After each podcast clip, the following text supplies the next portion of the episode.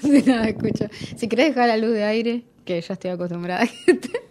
Gracias. Si no tiene luz, no te hablo. No sé qué hacer. Sí, habla fuerte delante del micrófono, así yo no tengo que editar casi nada, solo le pongo las cortinas y sale con frío.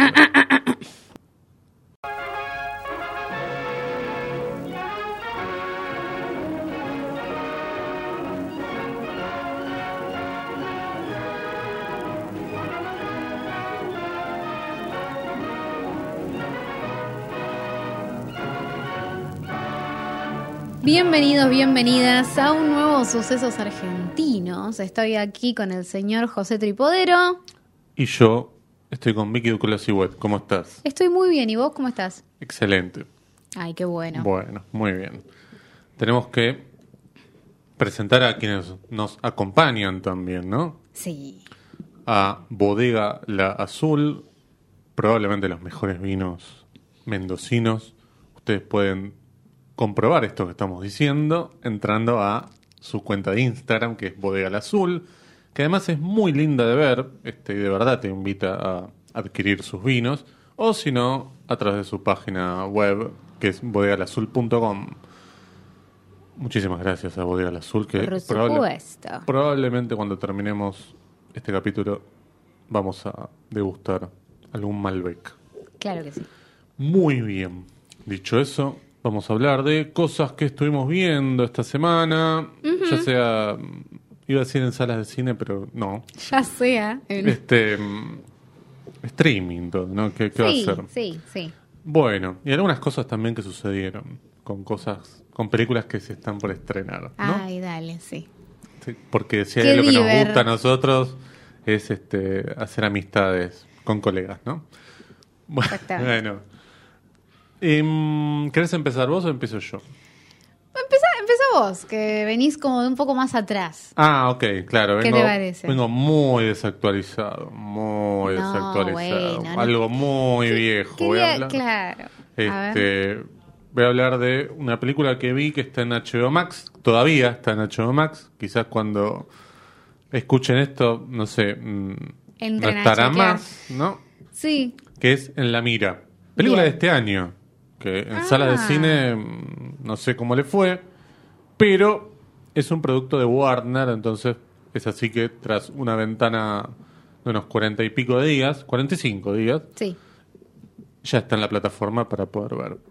Bien, esta es una ópera prima de una dupla, se llama Carlos Gil y Ricardo Hornos, de quienes yo no conocía nada. Y está protagonizada por Nicolás Franchella, Ah, Emilia Tías y el Puma Goiti. Bueno, este es un... tri- A ver, yo lo voy a decir en una oración. Esta es una copia... perdón, perdón. No, lo que pasa es que, claro, Vicky se pone de nerviosa. nuevo, ¿no? Este, es una copia de Enlace Mortal, básicamente. La película de Joel Schumacher, Ah, la del tipo que va caminando por la calle, hace un llamado de un teléfono público. Cuando termina ese llamado, suena el teléfono, él atiende y el otro lado le dice, mira, este, si vos cortás, yo te mato. Y cuando baja la vista tiene un, este, un láser que lo está apuntando no. claramente hay algo ahí atrás del pasado de este personaje que está vinculado con el este, delincuente lo está llamando del otro lado. Sí. La película funcionaba muy bien, esa Enlace Mortal, también estamos hablando de una película de Hollywood y poco tiene que ver con sucesos argentinos, pero ya que este, si una película argentina copia a una película de otra cinematografía, la tenemos que nombrar. Y ¿Qué va sí. a hacer? Era muy interesante lo que funcionaba en esa, cómo funcionaba esa película porque mm, está bien, teléfonos públicos, que hoy ya no va más, pero lo que generaba es que pudieran aparecer un montón de personajes eh, en el medio, lo que hacía como muy divertida la película, digo. Eh, y, y funcionaba muy bien en 80 minutos. Esta es una película que más o menos tiene esa duración, pero tiene un montón de problemas. Uh, Primero, bueno, este, Nico primero, bueno, lo dijiste vos, está bien, te agradezco. digo. no, pero Este, aclaramos, yo no la vi, así que esto es todo, Claro. todo lo que yo diga será un de- chiste. Claro. El problema es que, bueno, cuento brevemente de qué se trata. El, eh, Nico Franchella es un empleado de un call center de atención al cliente de una empresa de servicios de telecomunicaciones, tipo cable, este mm, celular, todas esas cosas, todos los servicios en uno, ¿no? No quiero nombrar ninguna marca, pero ustedes ya pueden pensar en la que tienen en su casa, bueno, esa. Bien. Atiende una llamada y del otro lado hay alguien que se quiere dar de baja. El contexto en el que te presentan la película es que es un día de verano con mucho calor, hay este, muchos cortes de luz, la gente está cansada y un cliente llama y dice que se quiere dar de baja. A partir de los protocolos que le presenta este empleado, le dice, bueno, usted no se puede dar de baja, tiene que entrar a la página, no sé qué. El, el cliente del otro lado dice, ya hice todo lo que vos me dijiste, pero me quiero dar de baja ya. Hasta que en un momento va a cortar, porque dice, bueno, ya le di todas las posibilidades. Le dice, si vos cortás, te voy a pegar un tiro. Y bueno, le da diferentes pruebas para que el empleado crea que de verdad esa amenaza la puede llegar a cumplir. Una mezcla entre 4x4. Totalmente. claro, 4x4 por el lado de, bueno, la gente está cansada, entonces Sí. vamos a justificar, pero en un momento se va para otro lado, porque claramente hay del, del lado del cliente enojado que llama, hay algo, no sé si spoilear o no, pero este muy poquito, pero digo, A ver, muy poquito, por favor. porque la vas a ver Porque la apenas a ver. terminemos esto, ya ¿no? termina esto y sí, me llevo el vino de bodega azul abajo del brazo. Claro.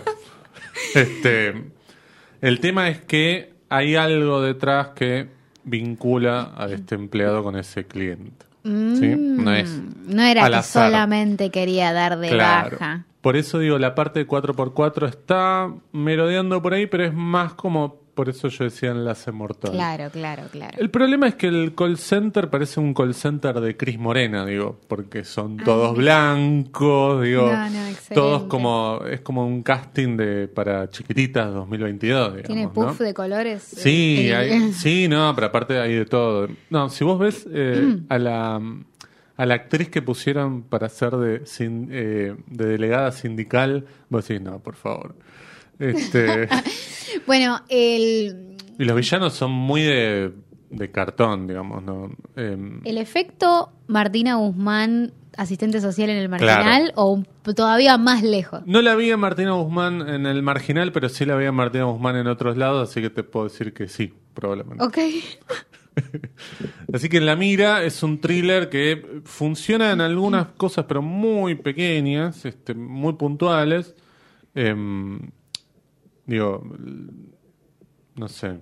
Hay momentos de tensión que están buenos, pero son 5 minutos en una película de 85 minutos. Claro. Y después cae en los lugares más comunes. Este, nada, eso. Este, eh, muy poco verosímil también, digo, en ese sentido. Eh, una película que está filmada el 90% en Uruguay, Ah, pero no es que sucede en Montevideo o en alguna ciudad uruguaya. Como pasó con un montón de producciones este, del 2020-2021, digamos, más barato filmar en Uruguay o Ah. este, hay más técnicos disponibles en Uruguay. pero no está todo dentro de espacios cerrados. Tiene unos primeros minutos que es él este, viajando en colectivo, Ah, este, y ah, tiene, no, tiene, tiene exteriores del microcentro porteño, pero después supongo que todos los interiores son en, en Uruguay. Claro, claro. Así que bueno, la mira está fácil de ver, pero este mm, tam- tampoco me pareció un mega desastre. Claro, claro. Es una película mala, fallida y hecha sin ganas, eso sí. Claro. Ese es el claro. problema. Así que bueno, es- esa es mi Eh, invitación. Tu- Bueno, gracias por tu invitación. Sí. Eh, hago un pequeño apéndice porque dijiste, bueno, esto de llamado telefónico y me acordé que sa- si bien no es audiovisual, está esta serie, audioserie en Spotify que es argentina, que dirige Peter Lanzani, Ah. la actriz de voz es Cande Vetrano, el creador es Carlos Basserman, que se llama Número Oculto y es como... No la escuché Yo todavía. entré al mundo de las audioseries en, est- en, es- en esta instancia, Claro. con esta serie. La verdad es que me pareció interesante, son pocos, son 10 capítulos de 20 minutos, Sí. que se escucha rápido y me parece que está muy bien hecha. Eh, me parece que tiene mucha calidad en cuanto a la escritura la actuación de voz de Candela Veterano me parece que está muy bien, muy bien. Eh, y, y me parece que la historia está divertida, ¿no? Como algo medio de ciencia ficción, ¿no? Es, es justamente esto de ella recibe un llamado, pero la, la acción no solamente transcurre en el llamado, sino que hay algo del audio también del entorno, cuando Ah, ella ok. corta. No es solamente el llamado, que complicaría muchísimo más las cosas. Sí. Pero bueno, justamente como dijiste, esto de recibe un llamado y le dice no sé qué, bueno, acá pasa algo parecido. Ella Claro. es una chica que está yendo, una, una escritora muy joven, que está yendo a firmar un contrato muy importante. La llama a alguien que por algún motivo sabe un montón de cosas que están por suceder Sí. y no se entiende, en muchos momentos no se entiende si la está queriendo ayudar o la está queriendo perseguir. Entonces hay como Ah. varios capítulos que estás ahí como medio tenso. Eh, me parece que está muy buena y la quería ahí Mira. como dejar recomendada Bien. algo de lo que no hablamos en general, pero bueno, nada. Está bien. Lo dejo ahí. Cu- Cuando hagamos un podcast de audios. este, Ay, Dios. Este, me Disculpa, voy a acordar. No le pedí permiso para hablar de esto, entonces eh, se No, pone no, no. histérico. Buah. Este- bueno, Bueno. jefa, ¿por dónde seguimos?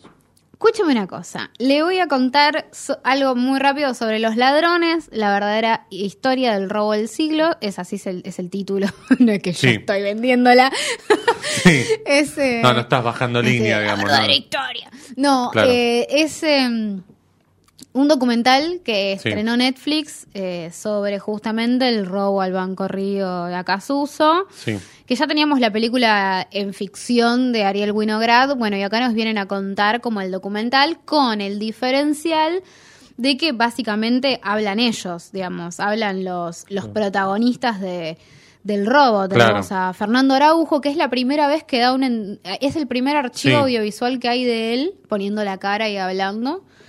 Eh, tenés a Vitete Sellanes, Rubén de la Torre, que fue el que la, la novia los delató. Tenés como todos los, los, los personajes del robo. Vitete nunca habló en ningún lado, ¿no? Claro, justo, Vitete. Claro. Vitete es como la estrella.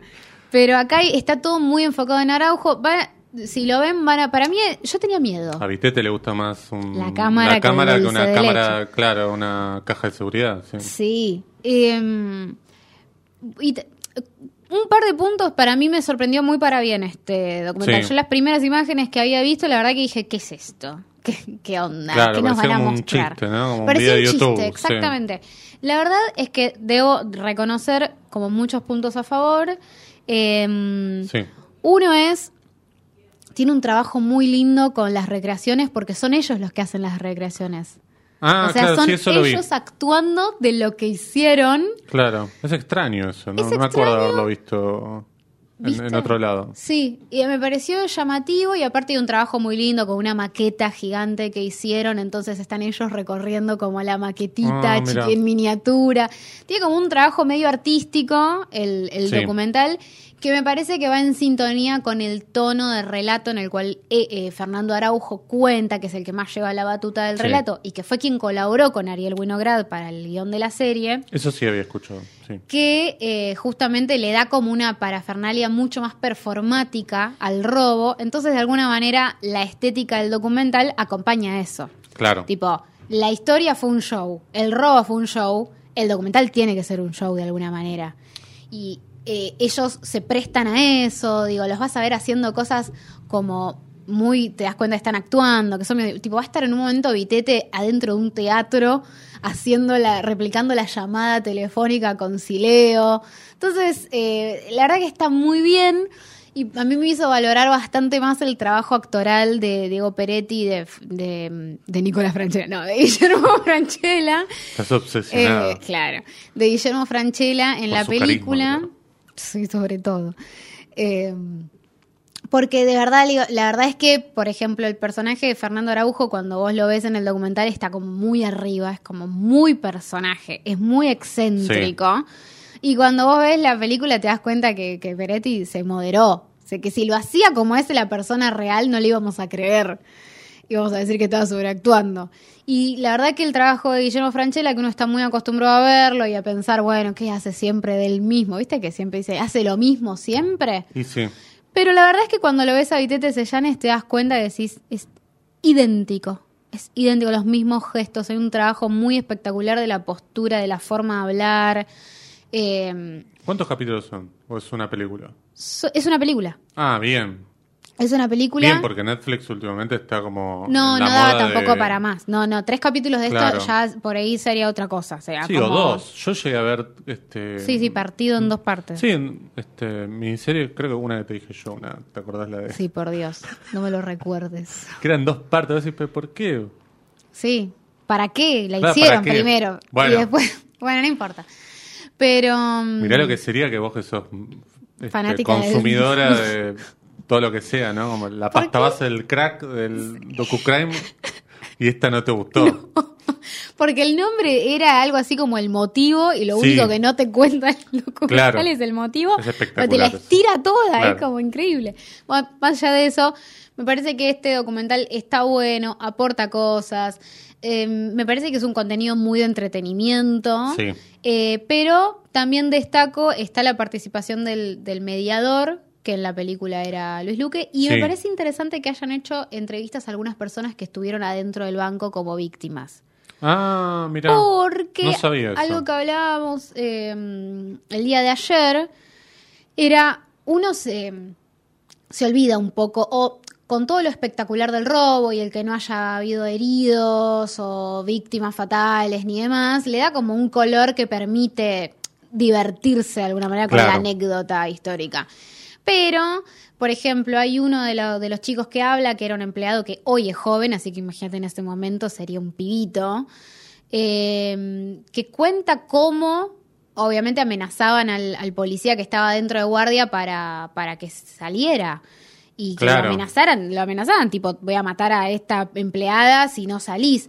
Y el pibe lo cuenta y lo recuerda y la verdad que se angustia bastante, no es, Es que, le fue gratuito. Entonces hay que acordarse Claro. que esas- para esas personas fue real todo. Claro, exactamente, digo, porque vos decís, hoy con el diario del lunes, no hubo víctimas, Claro. no hubo heridos, Sí. no hubo, bueno, por suerte no hubo víctimas fatales tampoco, pero para los que estuvieron ahí adentro, ¿cómo saberlo eso? Digo? Fue real, Porque- no sabían qué iba a pasar. Sí, te queda un trauma, digo, más allá de que no me mataron, no me, no me hicieron nada, el susto, El miedo. el miedo y Sí. nada, las horas y horas de terapia Exacto. para poder superar eso, digo, no es tampoco algo tan tan gratuito. Exacto. ¿no? Y me parece interesante que le hayan dado lugar a eso. Eso a decir, bueno bueno, también, sí. acá hubo gente que lo vivió de otra manera y no lo, no lo Claro. puede recordar como nosotros lo recordamos por haberlo visto en la tele, ¿entendés? Claro. Entonces, bueno, la verdad me parece que el saldo es súper positivo. ¿Cómo se llama? Que tiene un nombre largo. Los ladrones, la verdadera historia del robo del siglo. Perfecto. Así se llama. Y lo dirige el mismo, la misma persona que hizo el documental de Vilas, que yo no vi. No, yo Serás lo que deba ser o no serás nada, es como también Sí. un título largo. Eh, No pero- era Vilas, esa. no, yo tampoco. Pero bueno, eso. No. Me, me entendió el chiste, digo, gracias. sí, yo también lo, lo entendí. No me causó gracia nada más, pero lo entendí. Bueno, te, te agradezco. Bueno, ¿nos queda algo te más? No. denadezco. Bueno, está. Siempre se puede superar la mierda, digamos. Este, bueno, tenemos que hablar de una película. Sí.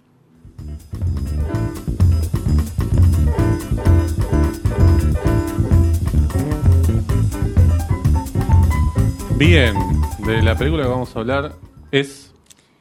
El día trajo la oscuridad, año Sí. 2013. Sí, Martín de Salvo, el director. perfecto. Esos son los datos. Muy bien. Martín de Salvo que tiene ya una, no digo una larga trayectoria, una larga filmografía, pero hizo varias películas. Sí. Yo solo vi esta.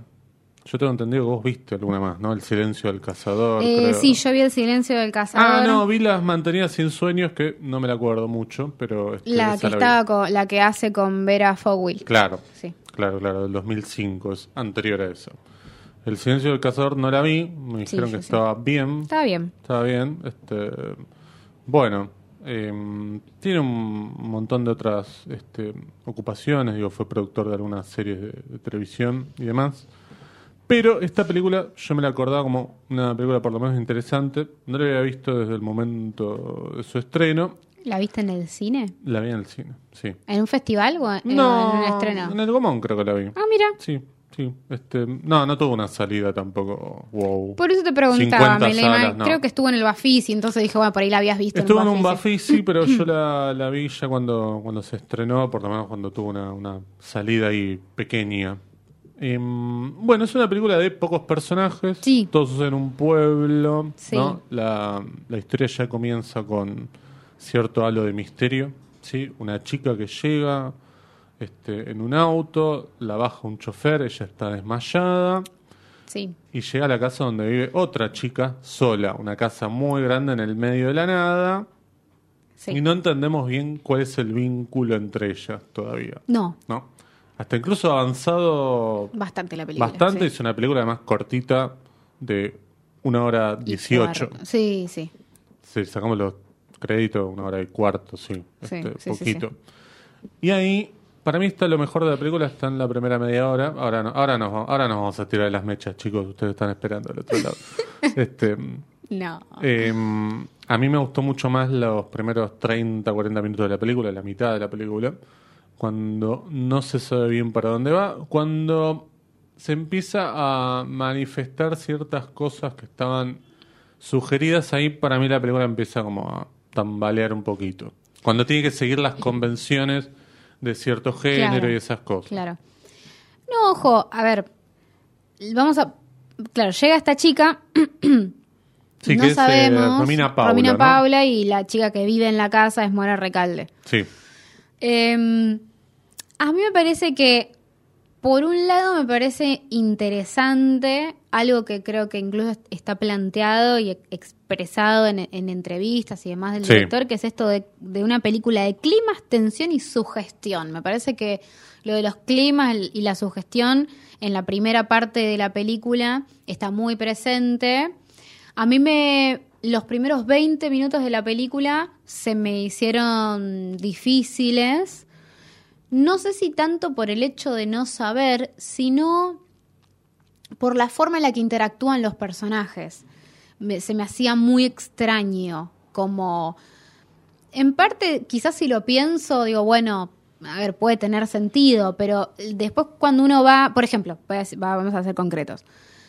Llega este personaje a la casa. Yo primero pensé que ya vivía en la casa, porque si Sí, al día verdad. siguiente no le preguntás qué carajo haces acá y por qué te desmayaste, yo me imaginé que toda esa información estaba dada.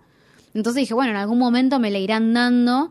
Y después, cuando en realidad vos te enterás que el personaje vino de otra casa, que no vive ahí, y que encima yo desmayada, digo, no puedo entender los diálogos que tuvieron entre que llegó y me entero todo esto. Porque parecía que. Yo entiendo que esas circunstancias son circunstancias de personajes que, con- que conviven. De hecho, a los, a los 20 minutos, el personaje de Mora Recalde le dice al de Romina Paula: eh, Te recordaba más callada. Y habían tenido. O hablas más, le dice. Y habían tenido 10 diálogos en toda, la, en toda la primera parte de la película con toda la furia. Y Sí. todos súper entrecortados. Entonces digo, bueno, no me terminaba, no me termina de cerrar como el- la relación de los personajes en esa primera parte.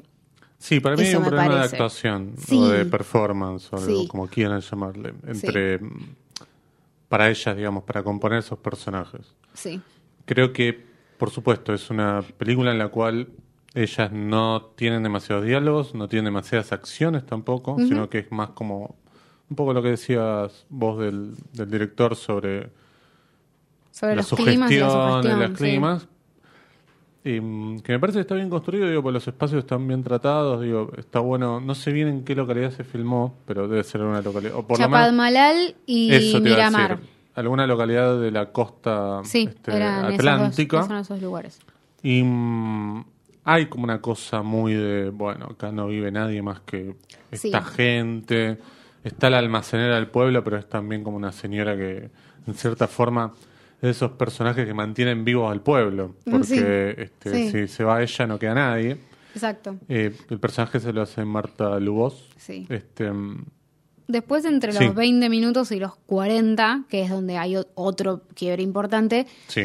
me parece a mí que entre los, en los primeros minutos hasta los 20 minutos es donde yo encuentro como esta cosa medio... ah.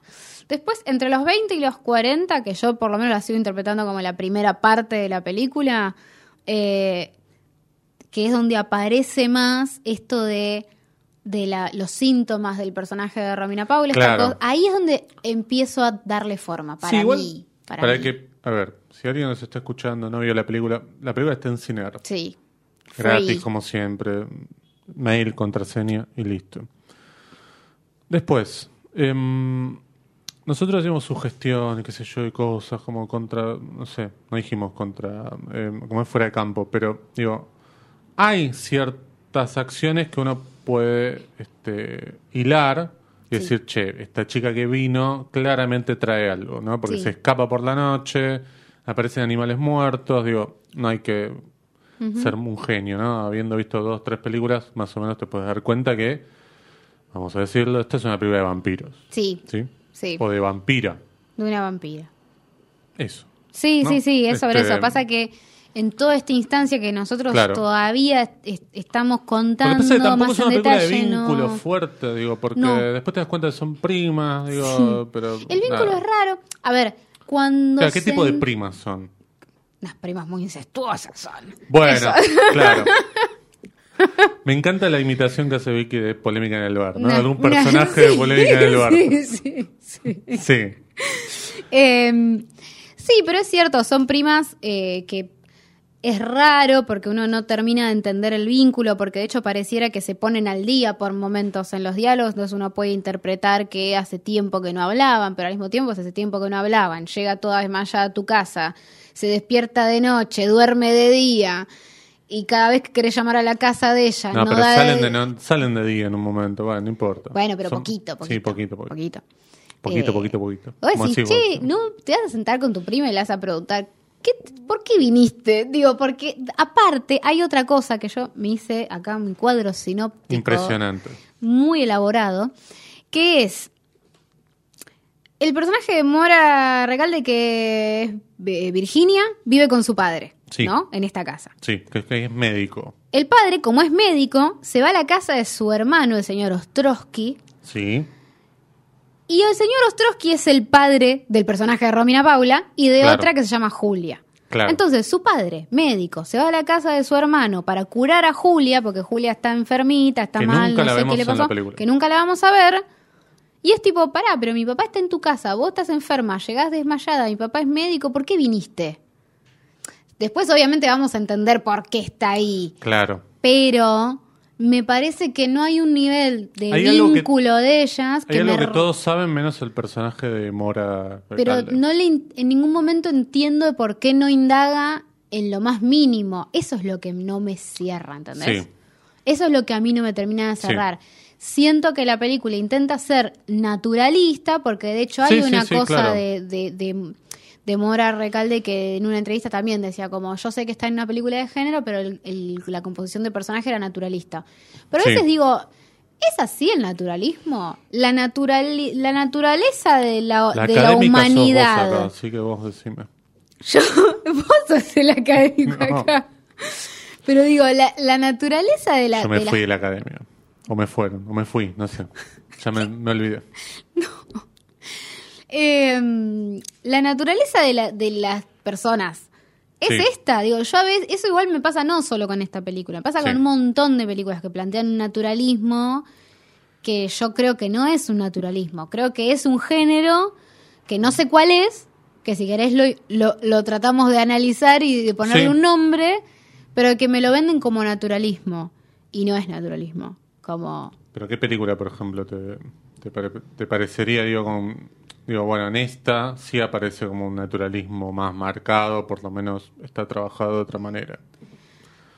Eh, No, no, no necesariamente Argentina, digo, como para marcar, como para hacer un ejercicio de comparación, digo. Este, Es que estaba tratando a ver de pensar alguna argentina que diga, bueno, va porque más hay- por ahí. Mira, yo te digo, hay como una confusión que a veces dice, bueno, no, las películas tipo Silvia Prieto, es no, no es naturalismo. No, no es naturalismo, no es naturalismo. No, no es naturalismo. No, digo. no, para Que hablen con un tono monocorde no lo hace naturalista. Es que eso es a lo que voy. Sí. Me parece que justamente me no sé por qué hablan de eso como naturalismo cuando Claro. para mí eso es una búsqueda de género, de un género, no sé Claro. qué género, pero es uno, porque el naturalismo no es ese, las personas no hablan así en la naturalidad. Pero, Eso es lo que me bueno, pasa. Sí, sí, ahí tenemos que entrar como una cosa medio de... este Yo tampoco tengo la respuesta, pero siento que Sí. no ese es el naturalismo. Eso no es naturalismo. Claro. Naturalismo me parece que es otra cosa. A mí, Sí. me parece. Sí, en, en cuanto a las, en cuanto a la actuación, me parece que el naturalismo tiene que ver un poco más con. eh, El cuidado de los otros, perdón. Esa película me parece mucho más claro, naturalista. Claro, exacto. Ahí va. El Estaba los- buscando un título que diga esto es naturalismo para El mí. cuidado de los mí otros de Mariana González. de Mariana. González Sí. con Sofía Gala. Exacto. Para mí ahí hay un naturalismo mucho más fresco, porque veo un comportamiento humano. Sí, claro. Acá yo no veo un Sí, claro. comportamiento Sí, humano. claro. Silvia. Prieto no hay un comportamiento no, humano. No, no, todo lo contrario, porque eh, los diálogos están dichos siempre de la misma forma. En el sentido, claro. buen día a este Sí. se me murió mi canario. digamos. Sí, y la interacción es distinta. Exacto. Digo, habla un personaje, termina de hablar, el otro Claro, habla, termina claro, de hablar, claro. nunca hay interrupciones. Y está buenísimo, pero son marcas de, de un Sí. género, no del naturalismo, para mí. Olaf sería naturalista. digamos. Olaf es, Porque no hay eh, guion, no hay, no hay fantástico. plan, no hay nada. Digamos, Es ¿no? realismo Claro. mágico. Este, y, es- y esta será la última vez que nombremos esa película. acá. Sí, por favor, basta. Esa cosa. estoy perdón. harta de hablar de esa película. Sí, este, Hablé una vez igual, pero estoy harta ya. sí. No, hablaste más. En tu programa hablaste. No, ¿No hablaste? de- no, no hablé, hablé solo acá. Claro, la- las basuras las dejas para acá, Y ¿no? bueno. Este, bien, bueno, es una película, como decíamos, esto, digamos, de género, pero a la vez no es tampoco una película de vampiros quizás como Exacto, sí. te la estás imaginando, ¿no? Porque No es vampiros de Carpet. No, no es vampiro de Carpenter, no es ni siquiera este vampiros lesbos de, de Jesús Franco, digo, tampoco. ¿No viste esa película? Sí, la viste, claro, mirá. Mirá cómo se te pusieron los ojos cuando dije vampiros lesbos. Bueno, este. claro, por- porque vos dijiste, bueno, vampiros incestuosos, torciendo la boca. Tipo, Primas vampiras Claro, y, incestuosas. claro. Y alguna puede pensar, uy. Yendo. este, claro, yendo con la valija, no. Este. mm, Nada. Sí. No pasa no, nada. la película muchacho, tiene una búsqueda, la película tiene una búsqueda, búsqueda distinta. La película se empieza a oscurecer Sí, porque van a plantear dos cosas. Van a plantear como una aparición de una especie de enfermedad, esto de los animales Claro. muertos. Ah, La película, de hecho, se presenta como, como diciendo de un brote de rabia en, en el pueblo. Sí. Eso después, claro, es como. Y eh, después lo que va a suceder es que este personaje, que llega desmayado, Sí. empieza a tener como cada vez más ojeras, empieza a dormir mucho de día, a desvelarse más de noche, a tener como otra vida de noche.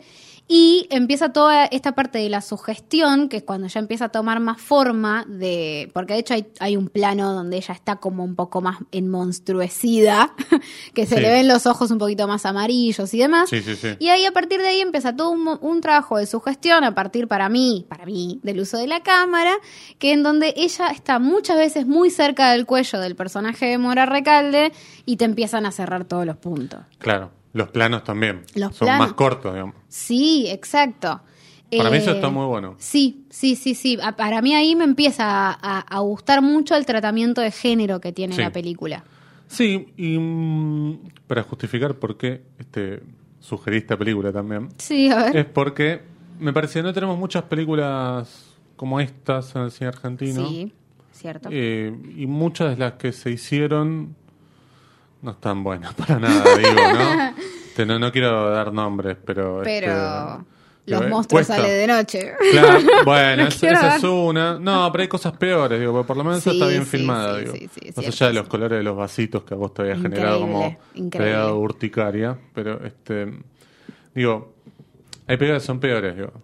Sí, eso películas es cierto. tipo, no, no- no sé, no, no tiene, no tiene sentido nombrarlas, pero digo, de directores que hacen una película por año, que vos no entendés cómo puede ser una película por año Entiendo dónde vas. este que es como todo muy cutre y que no les importa, digamos. Y aparte tienen como medio como una logia formada, digo, una cosa que es como espantosa. Y esto me parece que está por fuera de eso. Más allá de Totalmente. los problemas que tiene o de las cosas que Totalmente. podemos este, señalar como fallidas o que, no sé, no terminan de, de ser tan claras, pero por lo menos la película está bien filmada, tiene los, ef- Sí. los pocos efectos que tiene están muy buenos. Tiene una búsqueda estética, Sí. aparte de un trabajo, Sí. hay un trabajo de color, de trabajar con, con el gris plomo, el negro y el azul oscuro, que me parece Claro. buenísimo.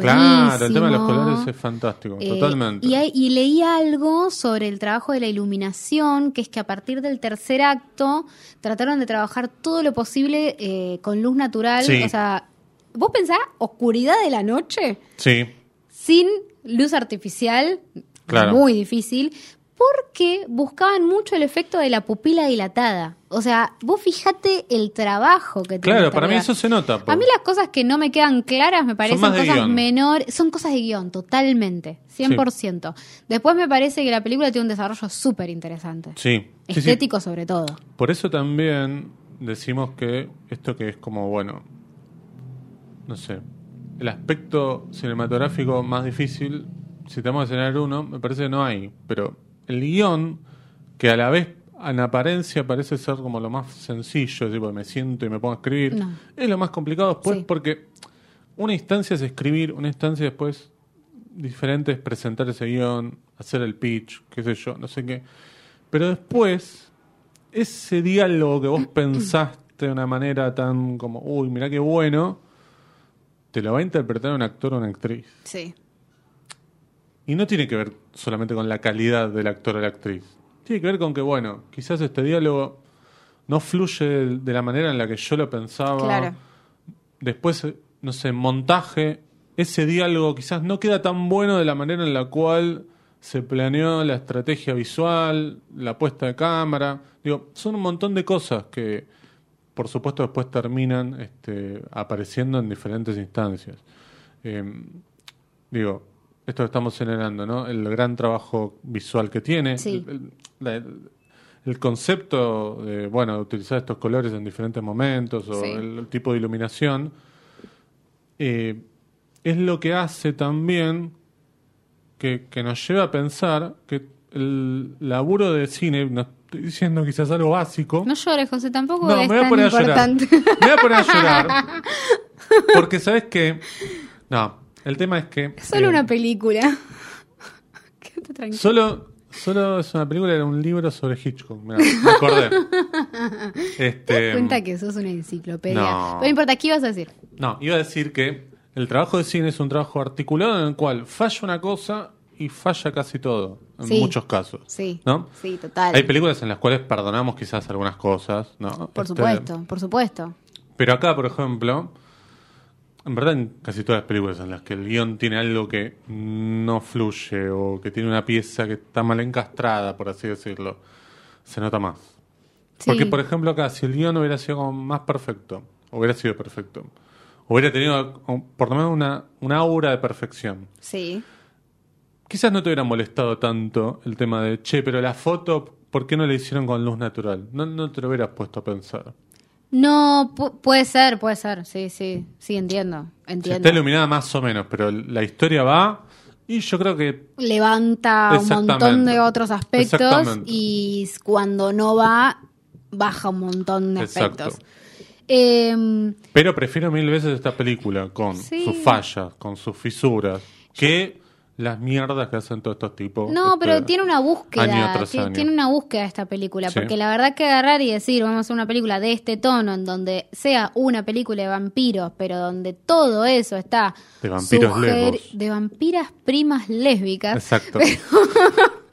Pero todo eso va a estar sugerido. Sí. Y no va a ser lo que yo acabo de decir, porque Claro. no está contado en ese tono. Digo, va a ser algo totalmente sutil y como dice él, va a ser una película de vampiros. De climas, Sí. ya es un montón, ya es una búsqueda. Y después, de sugestión, es como, bueno, está bien, intentaste hacer algo que para Sí. mí es recontra interesante, recontra Sí. novedoso. Agarrar el género también para estas cosas me parece que está bueno. No quiero compararla con algo que nada que ver. Pero Pero, comparalo, pero lo voy a hacer porque este es mi podcast. Pero, pero pensaba un poco en esto de, de- del prófugo que... eh, Ah, yo pensé que ibas a decir, no sé, ¿Qué? una película de afuera, otra, No, digo, no sé. yo trato de limitarme, de circunscribirme a, a este país dentro Sí. de lo posible, pero a veces no se puede. No, obvio. Pero esta vez me parece, digo, que hay películas que son como más de género, justamente lo que decíamos antes de películas como Los, los monstruos salen de noche, o La noche son de los monstruos, perdón, cualquier Sí. cosa que estaba diciendo.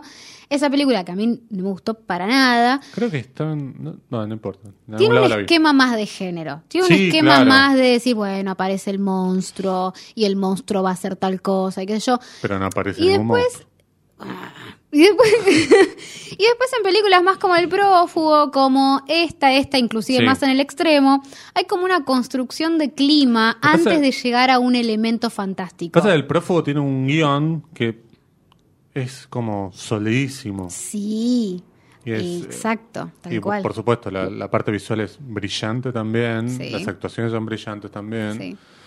Hay algo del elemento fantástico que Claro. está muy, muy sutil. Sí, sí, No sí, es sí, que sí. uh, aparece el fantasma prófugo y se le mete y vos lo vas a ver en el... No, es recontra sutil como está contado Sobre todo todo el final, eso. ¿no? Exacto. Y acá me parece que es eso llevado inclusive cinco pasos más adelante. No. Sí, vamos a ir a una sutileza aún, sutileza aún mayor todavía. No es una película de busque con placer. No, Tampoco me parece que es una película que te deja fuera completamente. No, No, no, para nada, Este, para lo nada. digo para que alguno está pensando si la veo o no la veo. Vayan, vayan, Vayan tranquilos. a verla porque además es gratis, che. Este, ¿no? Y todo lo que es gratis nos convoca. No, aparte digo, en vez de caer en alguna película como caí yo por este fin de semana, viendo Claro. en, en la plataforma paga, la plataforma más cara de todas, además, Ah. este, prefiero ver, ver una película como esta, digo, ¿no? Obvio. Eh, Como que- último detalle que no quería Sí, dejar por de decir. no dejes ningún de- detalle. Después de haber. Ningún detalle afuera. eh, lo- otro de los detalles para mí de guion Digamos detalle es el muchas veces. más. tema del detalle de las edades de ellas, que es como una de las cositas Ah, que. sí. A ver, todo lo que no me cerraba ya lo dije. Y esta es una cosita más que me quedaba ahí como pendiente. Para mí, los personajes Sí. tenían que ser mucho más jóvenes. Para mí. Por, Sí, por la dinámica familiar que plantean. Parecen de 35 Y los padres parecen que tienen 10 años y más. los padres parecen de 40. Claro. Pero para mí por la dinámica, esta cosa, Sí. ¿no? Como... Porque de hecho los personajes hablan como de una juventud, No, ¿no? de hecho- deberían, para mí deberían ser inclusive, no quiero decirte adolescentes. No, pero le pregunta por la facultad, le dice, no, la abandoné, qué sé yo, la qué dijo tu papá, digamos, como una cosa más Para mí aparte. es de- 18 años esto. 20, ponele. Querés 20, claro, Sí. hasta ahí. 24. por- No, bueno, ya te está yendo para mí. Y ellas parecen de 35. Claro, porque esto de que dijo tu papá es medio como que dijo tu papá porque vivís en la misma casa. Exacto, ¿no? porque tu papá, porque te escapaste de tu casa. Claro. Y acá es como, yo todos lo- los primeros 40 minutos me creí que la casa era de Mora Recalde. Y no, Claro, la no casa vive es de. sola. No, y- no, no vive sola y no mantiene esa casa. No, es una, supuestamente es una piba que No. vive con su papá. Hay un diálogo también que le dice, bueno, ¿y qué haces todo el día? No, me levanto temprano, ordeno. Era, era medio extraño eso. claro. Entonces, para mí ahí hay otra cosa. Si vos me decís, son pibas 18, Claro. 20, decís vos, yo Sí. digo 17, 18. Pero no, digo, 17 no, pero pará. por el tema de la facultad, bueno, pero le sacás ese diálogo, le pones 17 años y va, Y no sé, bueno, funciona. no sé. Porque da más esta cosa como, bueno, me escapé de la casa y, y no hago una goma en todo el día, lo único que hago es Claro, vos decís, por ejemplo, tomar si vos, cerveza a la noche y si vos la abandonás la playa. facultad, nadie te va a decir qué dijo tu papá. No, No, claro. obvio que no. O tu no, mamá, no, Claro. no. Entonces, para mí era como un perfil más adolescente. Eh, Sí, puede ser. Para puede mí. ser, puede ser. Pero si hay algo que no está bueno hacer es cómo, es decir, cómo lo hubiera hecho yo la película. No, no, yo digo que para mí es un error de No, guion. no, no, digo- lo digo en Porque general. cuando vos decís, Sí. dejaste la carrera, te escapaste Sí. de casa, vivo con mi papá y la Sí. actriz tiene 35 años, Claro. bueno, entonces es una piba que maduró en su casa y nunca se fue de la casa de sus padres. Exacto. Cambia el perfil de personaje, no es como lo hubiera hecho yo. Para mí es un no, error. no, no, por supuesto. Por supuesto que no, Vicky. bueno, No tenemos tiempo de pelearlos, entonces sí, José tenemos tiempo, pero nos tenemos que ir. la razón. Tenemos que ir, nos tenemos que ir.